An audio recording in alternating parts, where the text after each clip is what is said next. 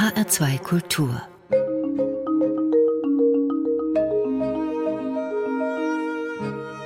Doppelkopf Heute am Tisch mit dem Bürgerrechtler, SED-Gegner und Journalisten Roland Jahn. Heute ist er der Bundesbeauftragte für die Unterlagen der Stasi der ehemaligen DDR. Roland Jahn, herzlich willkommen. Schönen guten Tag. Gastgeberin des heutigen Doppelkopfs in HR2 Kultur ist Susanne Pütz. Roland Jahn, wenn Ihnen heute jemand sagt, Mensch, mach doch die Aktendeckel mal zu, das ist doch jetzt ewig her, über 30 Jahre, was soll das noch, das ist doch kalter Kaffee. Wie reagieren Sie da? Ja, jeder hat das Recht auf Vergessen. Jeder darf darauf verzichten. Äh, in diese Akten zu schauen. Aber ich denke, als Gesellschaft sind wir gut beraten, dass wir die Möglichkeit geben, diese Akten zu nutzen. Die vielen Opfer, die ja alle noch leben, die vielen ja, jungen Menschen, die wissen wollen, wie war das Leben im geteilten Deutschland, dass die die Gelegenheit haben, diese Akten zu schauen, denke ich, ist ganz, ganz wichtig. Und vor allen Dingen mit dem Blick in die Vergangenheit, äh, mit dem Blick in die Geschichte Deutschlands können wir die Sinne schärfen für die Gegenwart. Äh, je besser wir Diktatur begreifen, umso besser können wir Demokratie gestalten. Sie haben eben gesagt, jeder hat das Recht auf Vergessen. Hat auch jeder ein Recht auf Erinnern? Darum geht es ja, dass die Möglichkeit da ist, hier aufzuklären über das, was deutsche Geschichte war und äh, ja, Erkenntnisse zu ermöglichen, gerade auch für die nächsten Generationen. Jeder kennt vielleicht noch die Bilder, als die Stasi-Zentrale gestürmt wurde und die Aktenberge von geschreddertem Papier. Gibt es heute noch geschreddertes Papier, das Sie mühevoll zusammensetzen? Ja, das ist nicht geschreddert, weil das Geschredderte ist ganz schwierig äh, zusammenzusetzen. Da gibt es bis jetzt noch keine Möglichkeiten. Mhm. Aber die zerrissenen Unterlagen, die setzen wir Schritt für Schritt weiter zusammen.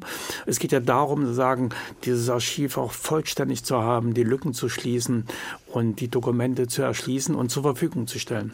Das zur Verfügung stellen bedeutet ja auch Gewissheit gewinnen. Viele, die in DDR-Zeiten davon betroffen waren, von Überwachung, für die wäre das auch eine Gewissheit zu erfahren, was ist gewesen.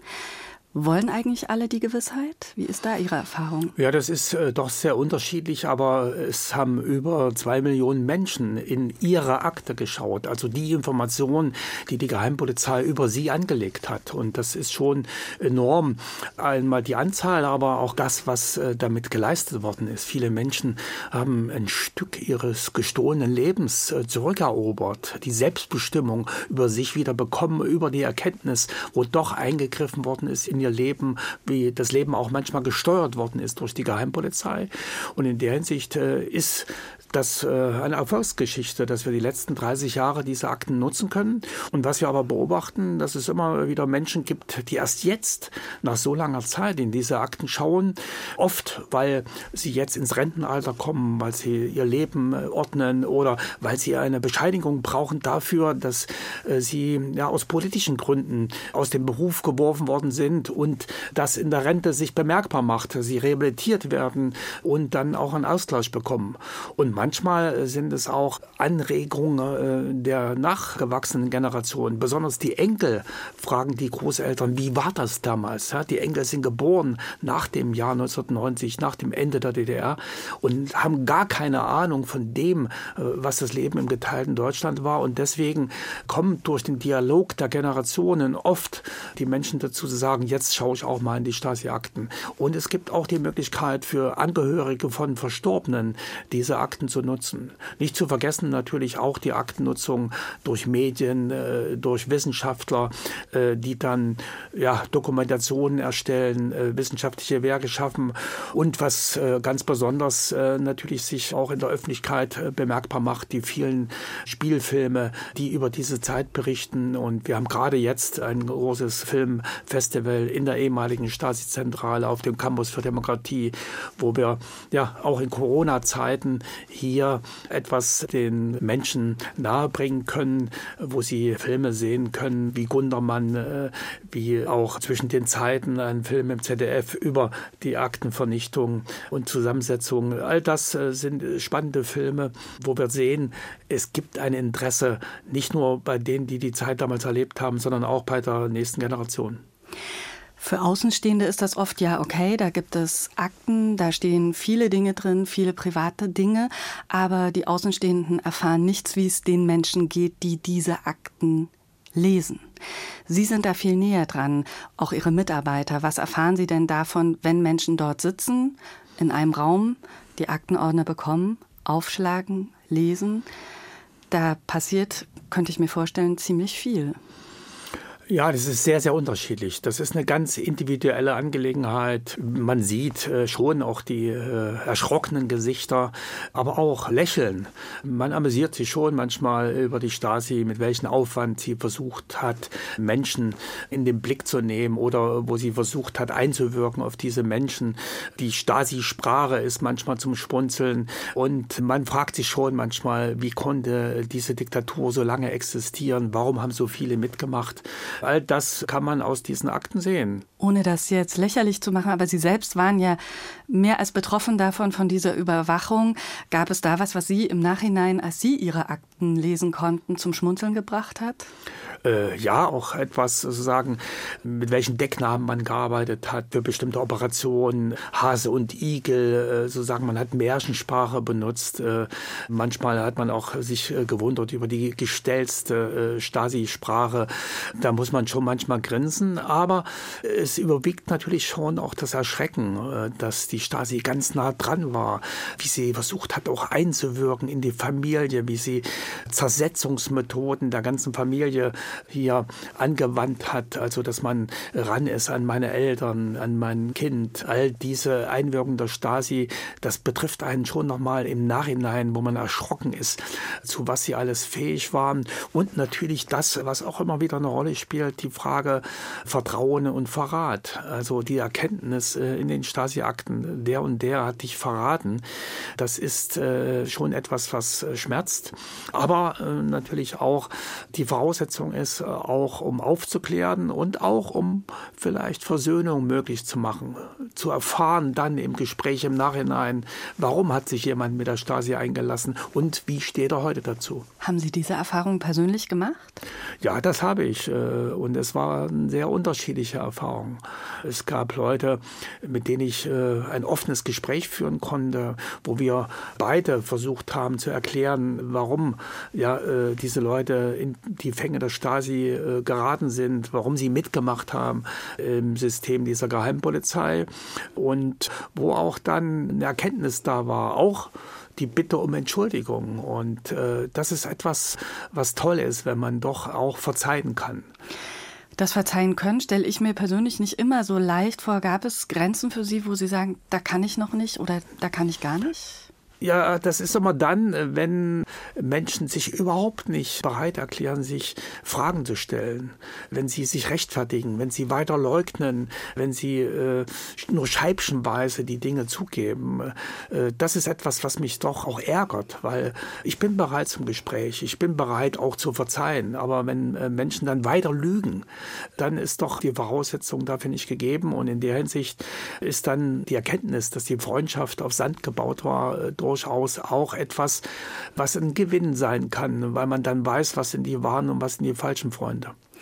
Roland Jahn, heute ist er bei uns im Doppelkopf im Gespräch, der Bürgerrechtler, SED-Gegner und heute Bundesbeauftragter für die Unterlagen der Stasi. Sie waren lange im Fokus der Stasi, sowohl in ihrer Zeit in der DDR als auch in ihrer Zeit, äh, nachdem sie ausgebürgert wurden. Darüber wollen wir heute auch ausführlich sprechen, aber vor allem auch über die unterschiedlichen Blickwinkel, die Sie hatten, und zwar einfach als Schüler, Student, als Familienvater, wie Sie die DDR wahrgenommen haben. Heute so im Rückblick, da erscheint ja vielleicht manches von außen betrachtet ganz klar schwarz und weiß, gut und böse. Wie erscheint Ihnen denn diese Zeit, wenn Sie darauf zurückschauen? Ja, mir ist es ja wichtig, dass äh, ein differenziertes Bild von dem Leben in der DDR gezeichnet wird. Und wenn ich als jemand, der auch politisch verfolgt wurde, der im Gefängnis saß, äh, davon spreche, dass ich ein schönes Leben in der DDR hatte, sind manche erstmal erstaunt. Äh, aber ich hatte ja ein schönes Leben nicht wegen des Staates, sondern trotz des Staates. Es waren ja meine Familie, meine Freunde, all das, was auch äh, Heimat ausmacht, äh, die Stadt, die Umgebung, der Thüringer Berge denke, das ist ja etwas, an was man sich gerne erinnert. Die schönen Zeiten noch als äh, Kind, als Jugendlicher, wenn man darüber spricht, äh, auch mit denen, die das gemeinsam erlebt haben, dann freut man sich. Dann erlebt man das auch nochmal im positiven Sinne. Und auch, dass wir gut gegengehalten haben. Und ich erinnere mich halt gerne an die äh, tollen Wanderungen, wie wir als Jugendklicke sozusagen über die Jenaer Berge gezogen sind und die Fotos anguckt von damals. Das ist toll. Äh, und auch an natürlich manches, was wir auch erlebt haben, wo der Staat zugeschlagen hat, aber wir dann als Gruppe, als Gemeinschaft äh, daran auch gewachsen sind und äh, diesen Zusammenhalt nochmal im Nachhinein sich zu vergegenwärtigen, das ist etwas, was auch für das heutige Leben sehr, sehr wichtig ist und ein Kraft gibt. Lassen Sie uns nochmal genauer auf diesen Weg in diesem Land schauen. Sie sind geboren Anfang der 50er Jahre in Thüringen. Sie haben es gerade gesagt, in Jena aufgewachsen. Eine Stadt, die geprägt ist von Karl Zeiss, von der renommierten Friedrich-Schiller-Universität. Und bevor Sie an der studieren konnten, woran erinnern Sie sich denn einfach mal so, wenn Sie an Ihre Kindheit denken? Sie haben eben schon Wanderungen erwähnt, aber lassen Sie uns noch mal ein Stückchen zurückschauen. Äh, natürlich an den Fußballplatz. Natürlich. Äh, Karl Zeiss Jena. Karl Zeiss Jena damals äh, sozusagen 1963 erstmals DDR-Meister. Das war schon etwas Bewegendes. Äh, als Zehnjähriger habe ich das miterlebt. Und für mich war Fußball das Leben Leben auch geprägt von meiner Familie. Mein Vater äh, hatte immer den Traum vom Fußballer und den konnte er sich nicht erfüllen, weil er mit 17 Jahren in den Krieg äh, gezogen ist und ein Bein verloren hat. Und deswegen hat er diesen Fußballclub aufgebaut, mhm. äh, dann nach dem Krieg. Deswegen hat er als Sportfunktionär gearbeitet und er war sozusagen der Leiter der Jugendabteilung. Er hat über 20 Nationalspieler sozusagen entdeckt äh, und gefördert und er war jemand, der diesen Fußball Fußballclub geprägt hat. Und da wollte er natürlich auch, dass sein Sohn diesen Weg geht. Und so habe ich äh, alle Nachwuchsmannschaften dieses Fußballclubs sozusagen durchlaufen bis zur Juniorenoberliga, äh, wo ich dann mhm. 17, äh, 18 war. Und ja, das war etwas, was mich auch geprägt hat. Sowohl mit dem Teamgeist, aber auch mit dem, was Sport ausmacht, nicht aufgeben, auch immer weitermachen, aber auch mit den einfach schönen Stunden in dieser schönen Landschaft. Einfach ähm, auf dem Fußballplatz gekickt zu haben. Auf dem Fußballplatz und doch viel Spaß und Freude zu haben. In diesen jungen Jahren, an welchen Stellen hat der Staat vielleicht damals unbemerkt, aber im Nachhinein doch gesehen? An welchen Stellen hat er gelenkt, gesteuert? Wie haben Sie das wahrgenommen oder wie sehen Sie, nehmen Sie das heute wahr? Ja, es war natürlich äh, vieles, was den Alltag ausgemacht hat. Gerade als Jugendlicher, wenn man dann angefangen hat, sich für Musik, für Politik zu interessieren, dann war natürlich schon die Erkenntnis, der Staat lässt nicht alles zu, lässt kein Selbstbestimmung selbstbestimmtes Leben zu. Und das fing an mit der Musik, die wir zu den Schulklassenabenden spielen wollten. Rolling Stones, Led Zeppelin war natürlich bei uns beliebt, äh, gerade weil wir immer Westrundfunk gehört haben. Wir haben den bayerischen Rundfunk gehört, wir haben aber den hessischen Rundfunk gehört und auch im Fernsehen Beat Club von Radio Bremen. Das war etwas, was uns geprägt hat. Und äh, da wollte man natürlich auch auf den Schulklassenabend die Musik spielen und das wurde verboten. Beziehungsweise es wurde immer gesagt 60, 40, also mehr mehr Ostmusik als Westmusik, aber wir wollten keine Ostmusik hören.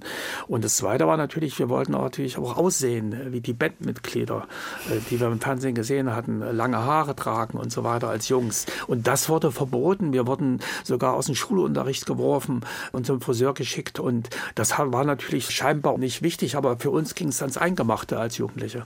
Sie haben eine Anekdote in Ihrem Buch, das heißt Wir angepassten Überleben in der DDR. Und da beschreiben Sie eine Passage, die ich sehr eindrucksvoll fand zum Thema Haare. Da sind sie nämlich bis nach Berlin gereist, bis zu Margot Honecker. Man muss sich vorstellen, das war die Bildungsministerin, die Ehefrau von Erich Honecker, dem Staatsratsvorsitzenden der DDR. Und da sind sie einfach hingefahren und haben im Prinzip getrommelt für ihre Rechte. Erzählen Sie mal. Äh, ja, das war was, wo ich dann gesagt habe, wir können uns das nicht bieten lassen, dass wir hier auch kein Abitur machen können mit langen Haaren. Und es war ja was in Bewegung. Ich war in dem Vorjahr in Ungarn gewesen, wo ich gesehen habe, auch dort guckt man lange Haare. Die Bands, die dort gespielt haben, sahen halt aus wie die westlichen Musiker. Und in der Hinsicht war dann überhaupt nicht mehr verstehbar, dass wenn selbst im Ostblock im Sozialismus lange Haare getragen worden, dass das für uns nicht möglich war. Und mit dieser Absicht bin ich dann ja, in das Volksbildungsministerium. Margaret Honecker hat mich nicht persönlich empfangen, aber immerhin ein wichtiger Abteilungsleiter. Und das Entscheidende war aber, dass als ich zurückkam an der Schule, ja, mir zwar vorgehalten wurde, dass ich extra nach Berlin gefahren bin, aber am Ende hatte ich Erfolge, mir durften lange Haare tragen. Also schon da gemerkt, man muss nicht immer stillhalten? Ja, das war natürlich ein Erfolg, der mir Mut gemacht hat, dass auch äh, was veränderbar ist. Dass man, wenn auch äh, im zähen Ring, aber dass man was durchsetzen kann, wenn man nicht klein beigibt. Wir haben eben über die Rolling Stones gesprochen und Sie haben Musik mitgebracht. Was werden wir hören?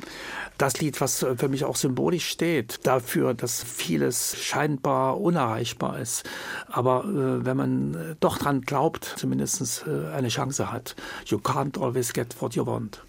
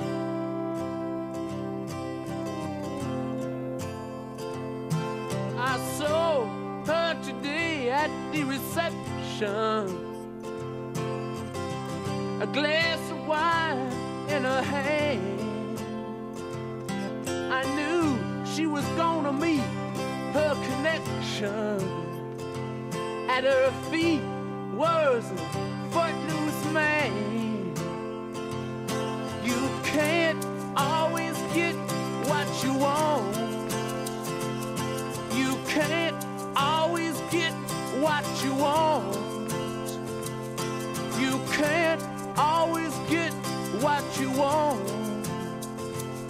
But if you try sometimes, well, you might find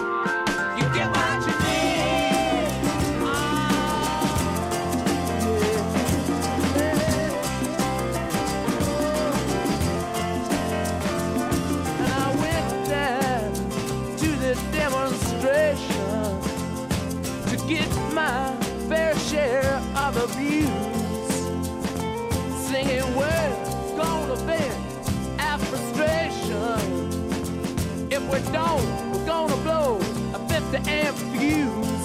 Sing it to me. You can't always get what you want. You can't always get what you want. You can't always get what you want. But if you try sometimes, you just might find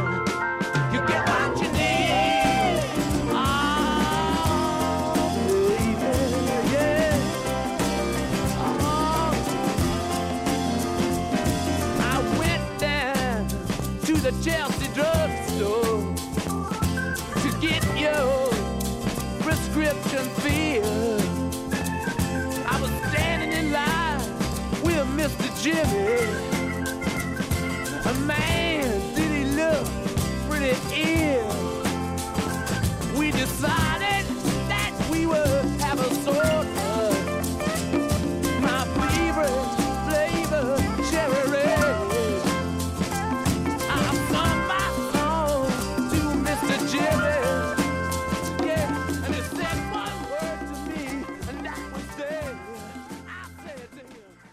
Die Rolling Stones. Musik, die mein heutiger Gast, der Chef der Bundesbehörde für die Stasi-Unterlagen Roland Jahn für den Doppelkopf in HR2 Kultur mitgebracht hat.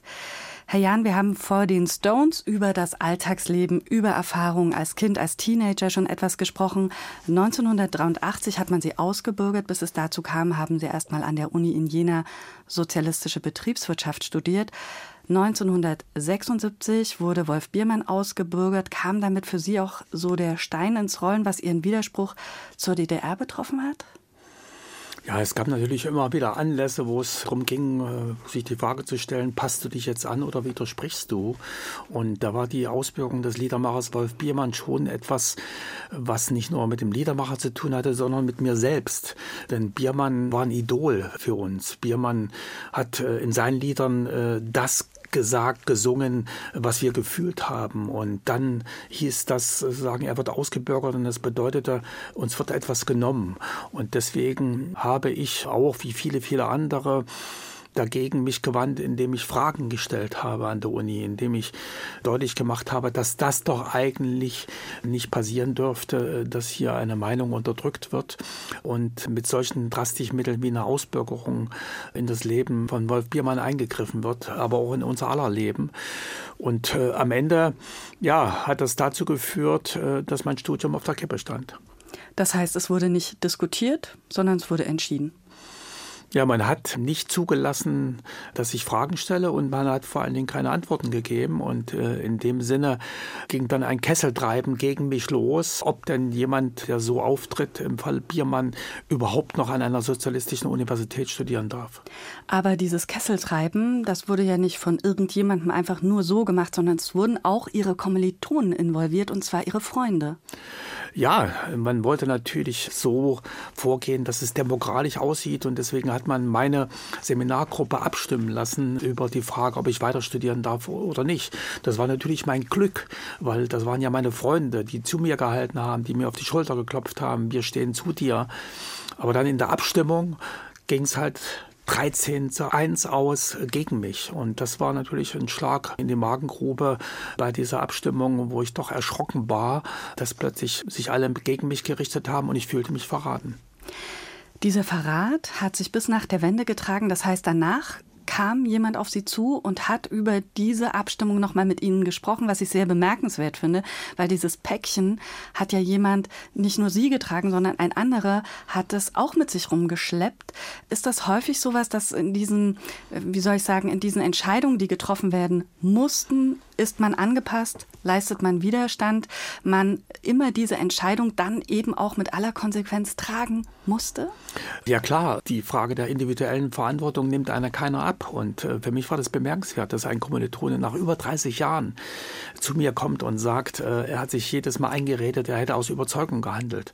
Aber er hat äh, jetzt sich eingestanden, er hat aus Angst gehandelt. Und das hat das bestätigt, was ich auch in meinen Stasi-Akten gefunden habe. Meine Kommilitonen wurden so unter Druck gesetzt, indem man ihnen gedroht hat, dass sie selbst ihren Studienplatz verlieren. Aber nicht nur das, sondern dass man auch Sippenverfolgung macht, dass man gegen die Familie der Kommilitonen vorgeht.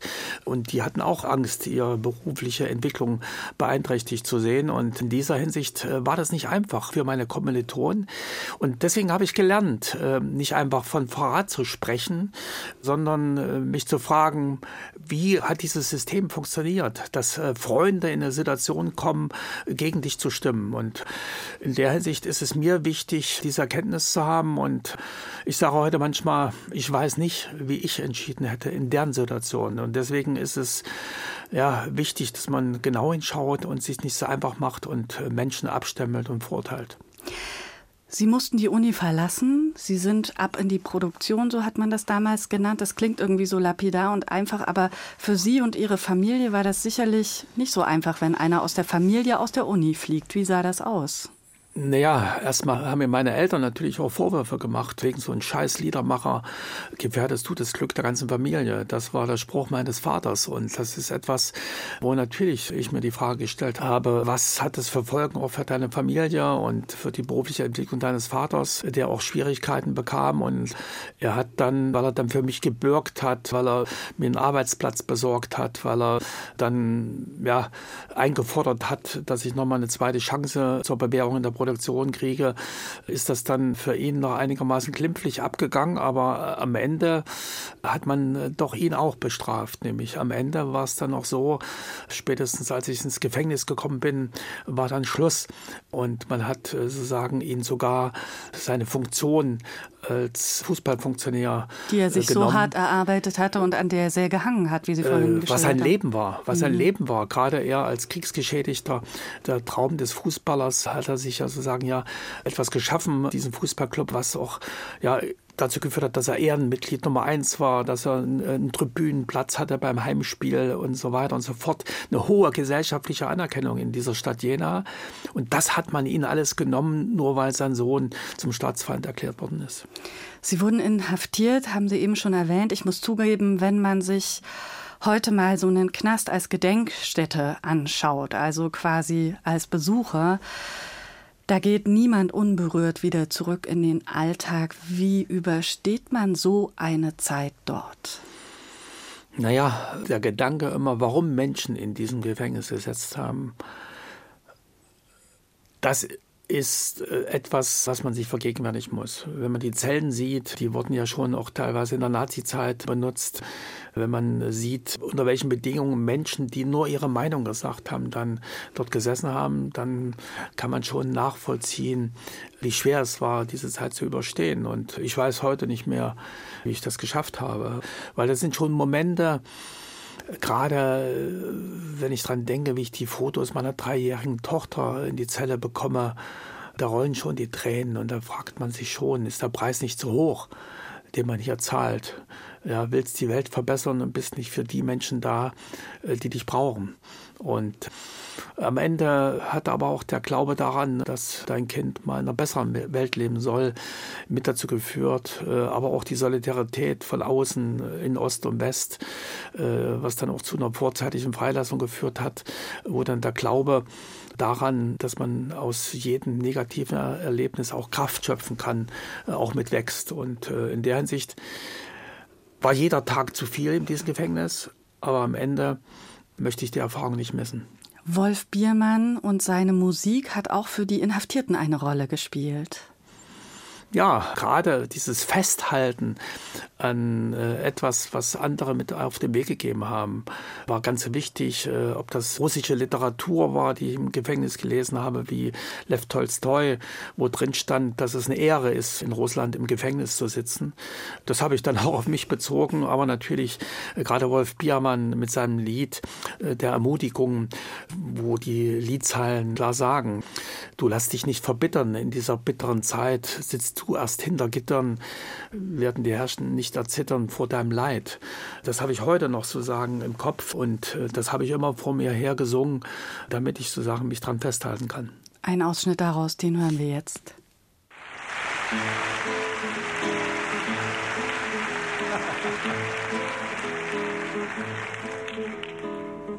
Ja, die guten Leute brauchen auch manchmal ein paar gute Leute.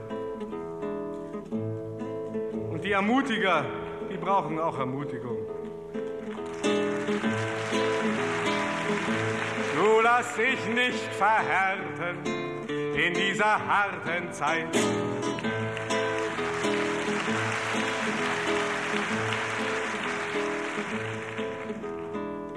Die allzu hart sind, brechen, die allzu spitz sind, stechen und brechen ab sogleich und brechen ab sogleich.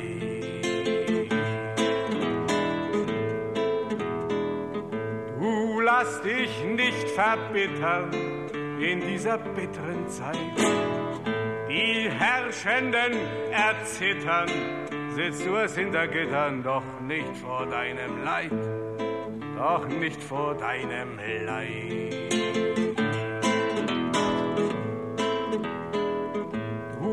Lass dich nicht erschrecken in dieser Schreckenzeit.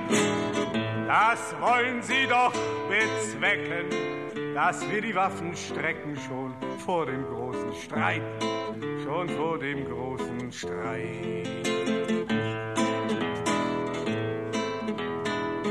Du lass dich nicht verbrauchen, gebrauche deine Zeit.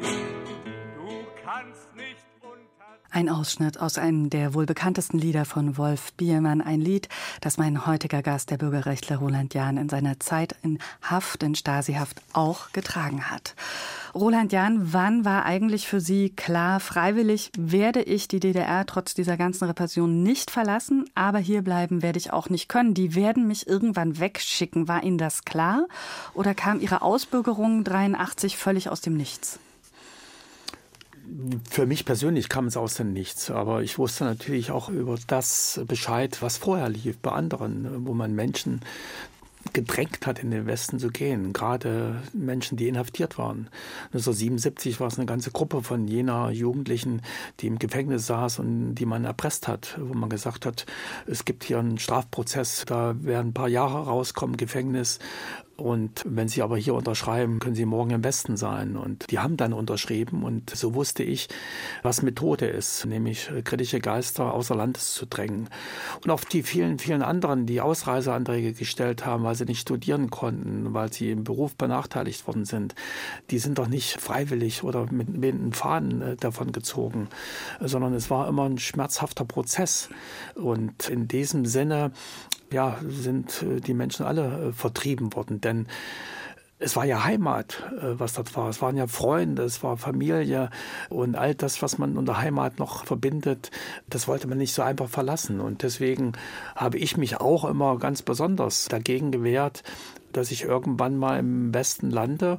Ich wusste aber, je mehr ich mich wehre, umso schwieriger wird es, weil natürlich die Gefahr, dass man selber in so eine Situation kommt, groß ist. Und im Gefängnis war es dann auch bei mir soweit, dass ich gedacht habe, so raus hier und nicht drei Jahre schmoren. Am Ende holt dich keiner mehr ab, wenn du rauskommst, wo alle schon ausgereist sind. Sie sind gewaltsam ausgebürgert worden. Wie muss man sich das vorstellen? Stehen die einfach vor der Tür, nehmen einen mit? Naja, ich habe im Gefängnis meine Bereitschaft erklärt, auszureisen. Aber ich bin vorfristig entlassen worden, weil halt in Ost und West eine große Öffentlichkeit war in der DDR, in den evangelischen Kirchen. Auf meinen Fall aber auch die Fälle meiner Freunde, die aus Jena auch verhaftet worden sind. Es war eine ganze Gruppe in Haft damals im Januar, Februar 83. Und in dem Sinne hat dann besonders auch die Westöffentlichkeit in der Presse des Westens, aber auch bei Friedensdemonstrationen wurde die Freilassung von äh, der Jener Friedensgruppe gefordert. Und in der Hinsicht hatte ich Glück, dass ich vorfristig nach sechs Monaten entlassen worden bin, obwohl ich 22 Monate absitzen sollte. Und diese Freilassung hat natürlich dazu geführt, dass ich gesagt habe, dieser Staat ist nicht allmächtig. Wir können es schaffen, etwas dagegen zu halten und habe gesagt, ich bleibe. Dieser Ausreiseantrag, den ich im Gefängnis geschrieben habe, ist null und nichtig, weil er ja unter Zwang geschrieben worden ist. Und in diesem Sinne hat man dann das nicht akzeptiert. Man hat mich eines Tages auf ein Amt bestellt, auf das Wohnungsamt zur Klärung einer Wohnungsfrage. Das war aber ein Vorwand, weil mir dann gesagt worden ist, ich soll am heutigen Tag ausreisen und ja, da habe ich mich zur Wehr gesetzt, habe gesagt, ich gehe nicht, ich fahre nicht und bin auch noch geflüchtet, aber man hat mich eingefangen, hat mich dann in Knebelketten gelegt, an die Grenze gefahren und dort nachts in den Interzonenzug nach München gesteckt, sodass ich dann in Hemd und Hose in Bayern ankam. 1985 sind Sie trotz allem heimlich wieder zurückgekommen nach Jena und haben sich dort mit Bürgerrechtlern getroffen. Das klingt unvorstellbar. Wie lief das ab?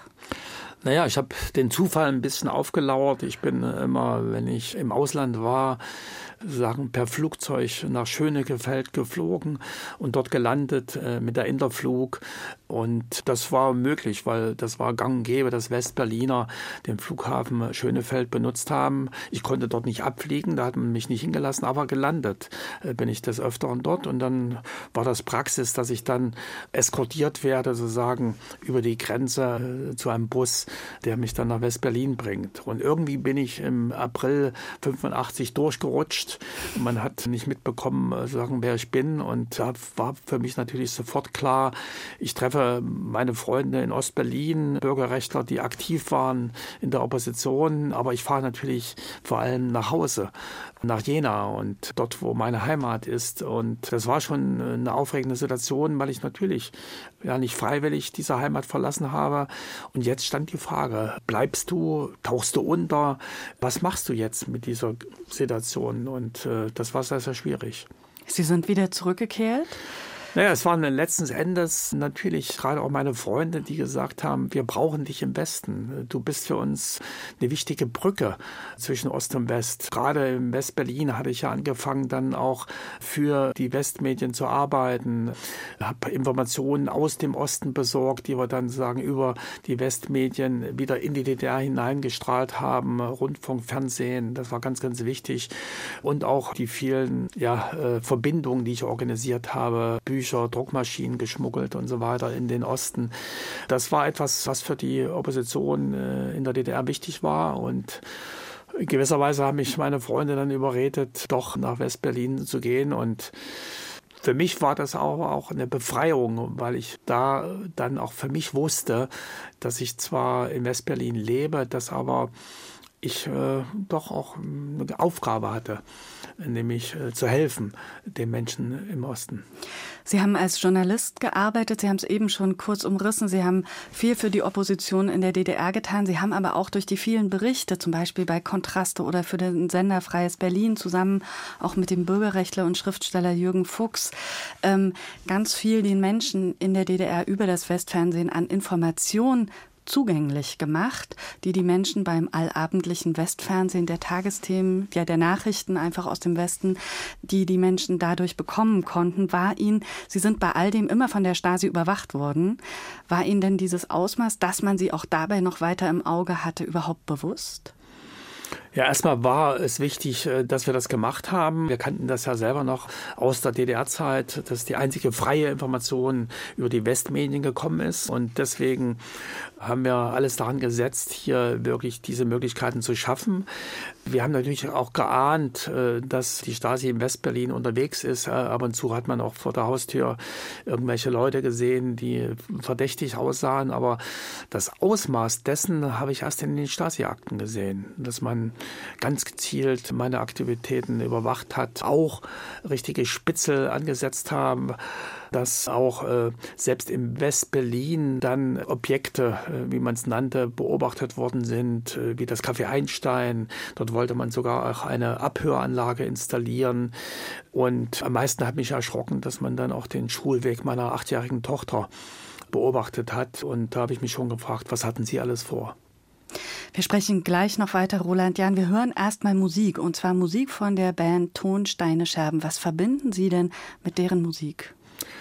Naja, das war natürlich die Musik, die mich besonders auch geprägt hat, äh, weil sie deutschsprachig war, aber weil hier sozusagen eine Band da war, die unser Lebensgefühl wiedergegeben hat und doch sozusagen auch etwas ja, an Obrigkeit in Frage gestellt hat und der Traum von Veränderung.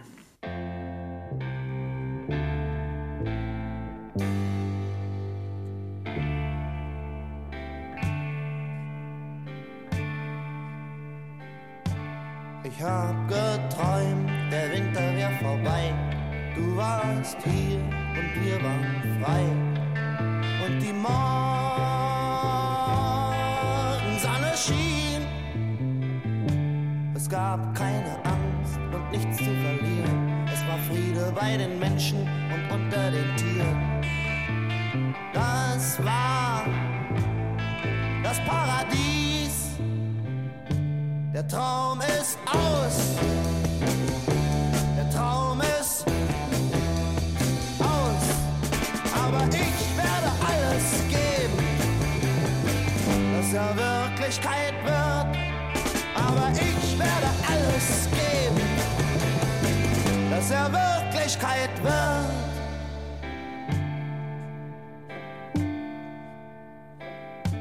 Ich hab geträumt, Krieg wär vorbei. Du warst hier und wir waren frei. Und die Morgensonne schien.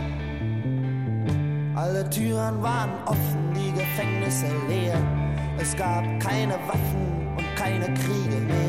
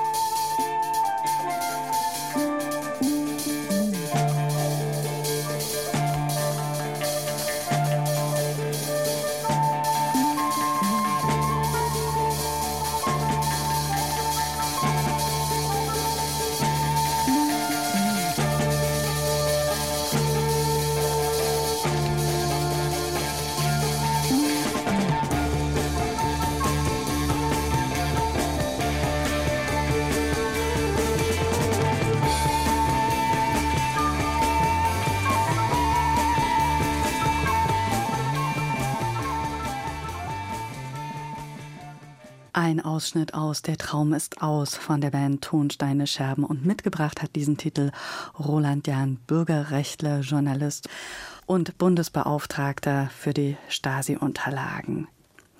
Roland Jahn, wir haben eben darüber gesprochen, dass auch nach nachdem sie ausgebürgert wurden, die Stasi die ganze Zeit ein Auge auf sie noch geworfen hatte. Ähm, heute sind sie mit all dem, was die Überwachung in der DDR bedeutet hat, über ihre Arbeit als Bundesbeauftragter für die Stasi-Unterlagen noch immer ganz eng verbunden. Als man sie damals für diese Position vorgeschlagen hat, war das ein ganz schnelles Ja oder hat das ein bisschen gedauert? Das hat ein bisschen gedauert, weil natürlich ich als Journalist in der Sendung Kontraste in der ARD im ersten deutschen Fernsehen eine Gelegenheit hatte, viele, viele Themen aufzugreifen, weil ich ja, im politischen Magazin ja, nah dran war an der aktuellen politischen Situation und an Fragen, die in der Diskussion in der Gesellschaft waren und dann zurückzukommen auf ein Stück Geschichte, auf ein Stück Geschichte sich zu konzentrieren, das muss wohl überlegt sein. Aber am Ende habe ich schon gemerkt, dass ich natürlich mit meiner Erfahrung, auch mit der Erfahrung als Journalist, auch mit der biografischen Erfahrung Menschen helfen kann. Und ich habe das Ganze gemacht, weil ich mich als Anwalt der Opfer sehe, aber gleichzeitig auch die Brücke baue zu den nächsten Generationen. Sie haben es eben gerade erwähnt, Sie waren lange Journalist, zum Beispiel für das ARD-Magazin Kontraste. Das war ja eine ganz wichtige Quelle für alle in der DDR, die auf Informationen angewiesen waren. Und das war nur übers Westfernsehen möglich. Was ist Ihnen denn aus dieser Zeit, aus der Zeit der Wende, wo es ganz konkret wurde, besonders in Erinnerung geblieben? Gibt es da irgendein Ereignis, das sich fest eingebrannt hat? Ja, es war ganz vieles. Es hat sich natürlich eingebrannt, dass plötzlich so eine Offenheit da war, dass die Menschen, denen wir begegnet sind, äh, als wir dann äh, hinüber durften. Ich hatte ja vorher Einreiseverbot und unsere Kamerateams auch. Und dann durfte Kontraste in die DDR. Und das war natürlich toll zu erleben, wenn die Menschen gemerkt haben, wir sind von Kontraste. Dann waren sie bereit zu sprechen, haben ihre Meinung gesagt. Und wie man gespürt hat, dass die demokratischen Grundrechte in dieser DDR wahrgenommen wahrgenommen werden, dass die Menschen lange, lange Jahre darauf gewartet haben, dass sie jetzt ihre Grundrechte wirklich wahrnehmen können und teilhaben können am politischen Geschehen.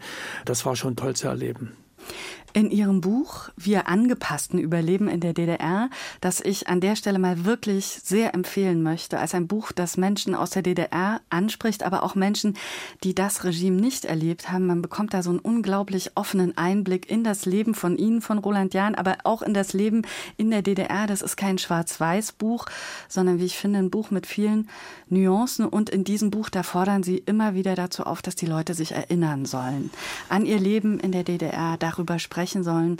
Warum ist Ihnen das heute auch noch drei Jahrzehnte nach dem Untergang der DDR, sage ich mal, so enorm wichtig?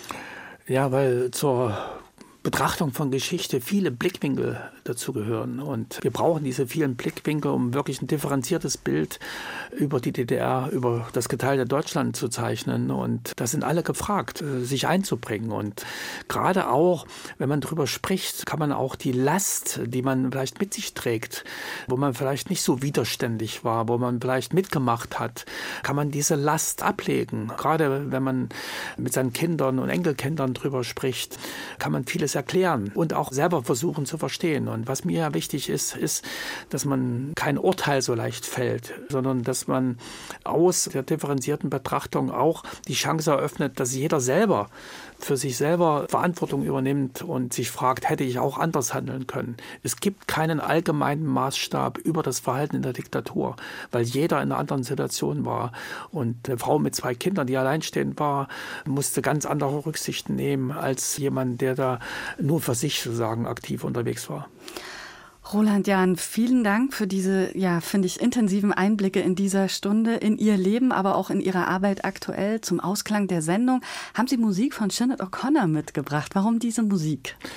Ja, weil mir wichtig ist, deutlich zu machen, um was geht's denn? Es geht um äh, das Zusammenleben von Menschen und der Glauben an die Liebe, der Glauben an äh, die Freundschaft, der Glauben überhaupt an den Menschen ist etwas, was hochgehalten wird und davon sollte auch unser Leben immer geprägt werden, damals, aber auch heute und in der Hinsicht, glaube ich, kann dieses Lied auch ein Zeichen setzen. Damit verabschiede ich mich von meinem heutigen Gast im Doppelkopf in H2 Kultur. Ganz herzlichen Dank, Roland Jahn, Bundesbeauftragter für die Unterlagen der Stasi, dass Sie heute mein Gast waren und mit mir über Ihre Zeit in und nach der DDR gesprochen haben. Und auch danke an Sie, dass Sie heute die Sendung gehört haben. Tschüss, sagt Susanne Pütz.